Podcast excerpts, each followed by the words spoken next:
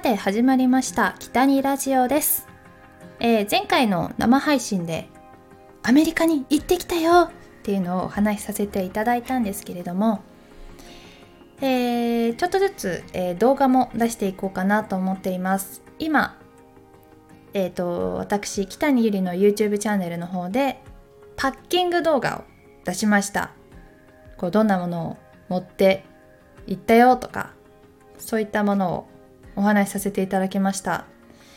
えーと、海外は割と、まあ、ちょこちょこ遊びに行っていたので持ち物結構ちゃんと皆さんにお伝えできたかなと思っています。まあでもこれ持っていかなくてもよかったなとか今回の旅であとこれ持ってくればよかったなとかっていうのもあったのでまたそちらもシェアできればなと思っています。で今日は今回の旅で必要だった書類についてちょっとお話ししたいなと思っていまして今回私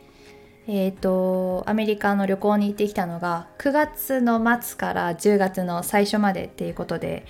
えー、と2週間ぐらいね行ってきたんですけど、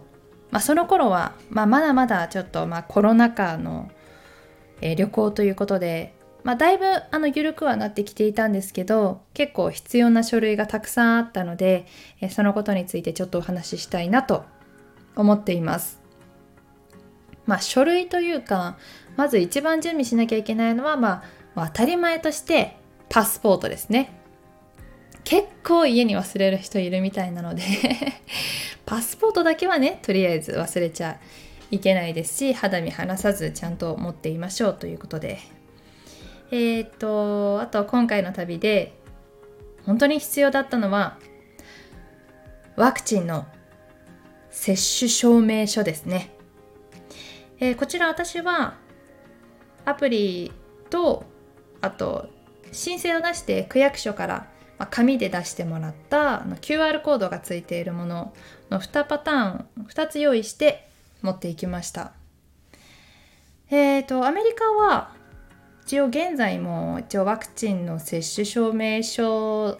だけは必要でえっ、ー、とそのワクチン接種証明書があの承認されている新型コロナウイルスワクチンということで、えーと、とアメリカの食品医薬局 FDA が認可したワクチンということでファイザーモデルナえいずれも2回接種もしくはジョンソンジョンソン1回接種、えー、世界保健機構 WHO が緊急使用リストに、えー、掲載したワクチンアストラゼネカシノファーム、シノバック、いずれも2回接種ということですね。で、アメリカの入国時にワクチン完全接種とみなされる要件が、有効なこのワクチンを2回以上打っていることということです。ジョンソンジョンソンは1回以上ということでした。えー、っと、で、この最終接種の日から、えー、2週間以上経過していることも、まあ、条件に入っていましたね。で、この認められるワクチンの証明書というものがあって、その証明書は QR コード付きのワクチン接種証明書と、まあ、デジタルパスもしくはそういったあの海外渡航用の接種証明書を私があの区に出してもらったようなものね、まあ、紙でも電子でもどっちでもいいみたいです。であと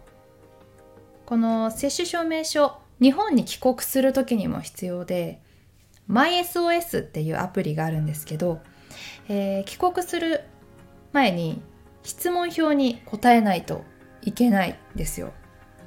えーと、熱があるかとか、えーと、体調問題ないかとか結構簡単な質問に答えて登録するんですけどでこの入入国する時にその見せる QR コードっていうのがまたそこで出てきてそれをを出さなきゃいけないんですよ。でまあ、その時に入国の時に見せることによって、まあ、スムーズに帰国できましたということですね。でそこの場所にも接種証明書を添付しないといけなかったので、えーと、区役所からもらった QR コードとかそういう接種証明の QR コードが載っているものをなんか写メとかスクショしとくとあの便利だと思います。はい、そして、え、もう一つ必要な書類。書類というか、まあ、エスターですね、まあ、エスターって何って思う人のためにちょっと説明しますと、えー、エスタっていうのは、ま、短期のアメリカの渡航に必要な入国審査制度。えーと、このアメリカの渡航を希望する方は事前にこのエスタっていうものに申請を行って、まあ、適正について答える必要がありますということですね。えーと、日本国籍の方の場合は一般的な観光の旅行とか短期のビジネスを目的としてアメリカへ渡航される時は、えー、ビザの取得は必要ないんですけどこのエスタの申請はあの絶対必須ということです。えーと、エスタはアメリカに90日以内の滞在を希望する方に、まあ、年齢を問わずあの必須となります。でアメリカのアメリカに行く目的が、まあ、仕事とか留学とかっていう場合はエスタの申請の対象とはならずにあの別にビザを、申請しなければなりません。でアメリカでアメリカに住むっていうこれからずっとアメリカに住むよっていう人もエスタの対象にはならないのでまあ長い間ねずっと長期の滞在が必要なビザの申請をしないといけないですそういう人はね。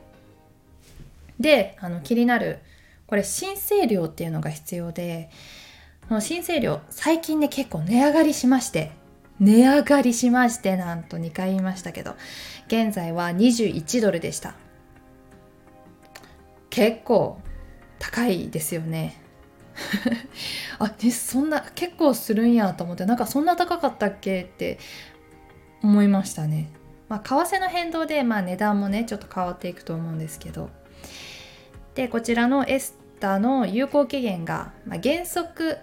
まあ、認証日から2年間ということでねまあ、私はあと2年間アメリカとかハワイとかグアムに行けるということで、まあ、いつでもオファーをお待ちしております。はい。そして、今回は、私ね、あの、アメリカに行く時にカナダで乗り換えをして、アメリカに入国したんですよ。で、その時に、あのね今回アメリカあカナダに行く時に私アライブキャンっていうアプリから必要書類や自分の情報を登録しましたえっとねこの新型コロナウイルスの影響で、カナダに行く人アライブキャンっていうこのアプリを使った申請が義務付けられていたんですよ。これは無料でちょっと登録するだけだったんですけど、まあ、そういったねアプリでこう入国する時にななんていうの申請書みたいな感じも私はもう大丈夫ですよっていうね、えちゃんとあのワクチン接種もしてますし大丈夫ですと。でもこちらのねちなみにこのアライブキャンというアプリ10月から不要になりました。そしてカナダワクチン接種証明書の提出も不要になりました。なんとめちゃくちゃ変わりましたね。えーと、マスクの着用も行く時は義務付けられていたんですけどこの帰りは10月に入ってたのであの撤廃されていて、まあ、ほとんどのお客さんがお客さんマスクしてないし客室乗務員の人もあのね一人もしてなかった気がする。そう、まあ、私はちょっとまだ怖かったんでマスクして帰ってきたんですけどあなんかこうやってもうマスクなしの生活が戻ってくんだなっていうちょっと不思議な感じでしたね。そして皆さんもしねカナダでこうやって乗り換えます。あ何もなくなった。よっしゃもう何もなくてカナダで乗り換えれるんだと思ったらもう大間違いということで。これ気をつけてほしいのがそうさっきもカナダで乗り換えをしたって言ったんですけどその入国せず乗り換えでファッていくだけでも電子渡航認証 ETA が必要になります。そういうねあのさっきのアメリカに入るエスタみたいにカナダはイータが必要です。申請料はえ、っと7カナダドルでした。7ドル。で有効期限こちらのイータの有効期限は最長5年間ということで結構長い。でパスポートの有効期限が、まあ、それ以前の場合はパスポートの有効期限まで有効になるんですけどいや5年間もねまたカナダに行けるってちょっと今気持ち的には思っていますでまあこのこういった書類まあ日々本当に状況は変わっていて、まあ、いるものがこうやって本当に9月10月でいるものがいらなくなったりはたまたまあいらなかったものが必要だったりとかするんですよね。まあ、この世の中って結構いろいろ変わってて昔こうじゃなかったのに今こんなになんか書類とかいるんだっていうのが本当に変わっているので、まあ、しっかりと情報を集めることが大切だなと思います。はこの書類忘れちゃって入国できないとか結構、まあ、そういう人もいるみたいなのであのなんか3日前には取らなきゃいけない書類だったりとかもあるんですよ。なのでそういったものをしっかりと調べてあの入国しないといけないですね。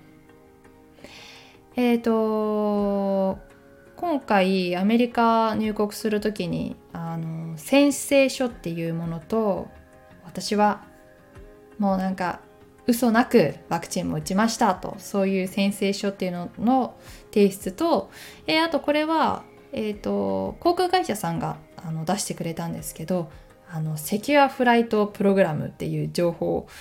とあとコンタクトトレーシングっていうものとか、まあ、本当にいろいろなあの書類だったりとか申請が結構必要でした。あのー、本当正直何も知らなかったので、まあ、ただエスタ取って、えー、ワクチンの接種証明書を持っていけばいいやって思ってたので、まあ、こうやっていろいろな必要書類があるんだなっていうのは今回めちゃくちゃ勉強になったしこのカナダの乗り換えのイータに関しては本当に私1週間前ぐらいまで気づかなくて知らなくてなんかふとファーってこう見てた情報で出てきたっていう感じだったのでいや本当皆さんもしっかりと情報を、えー、ゲットして必要な書類絶対に忘れないように行くことによってあの楽しい旅行になると思うので、情報を集めるっていうのはすごく大事だと思います。はい。ということで、えー、今日はまあコロナ禍でのこの旅行で必要だった書類だったり、えー、そういったことについてお話しさせていただきました。まあ、また、まだまだね、このアメリカ旅行編っていうのをまだお話しできてないので、まあ、どんな旅行だったのかっていうのとか、もしあの気になることだったりとかありましたら、是非コメントだったりとかいただければと思います。ということで今日もお話聞いていただきありがとうございました。ではまた次回の放送でお会いしましょう。北にゆりでした。またね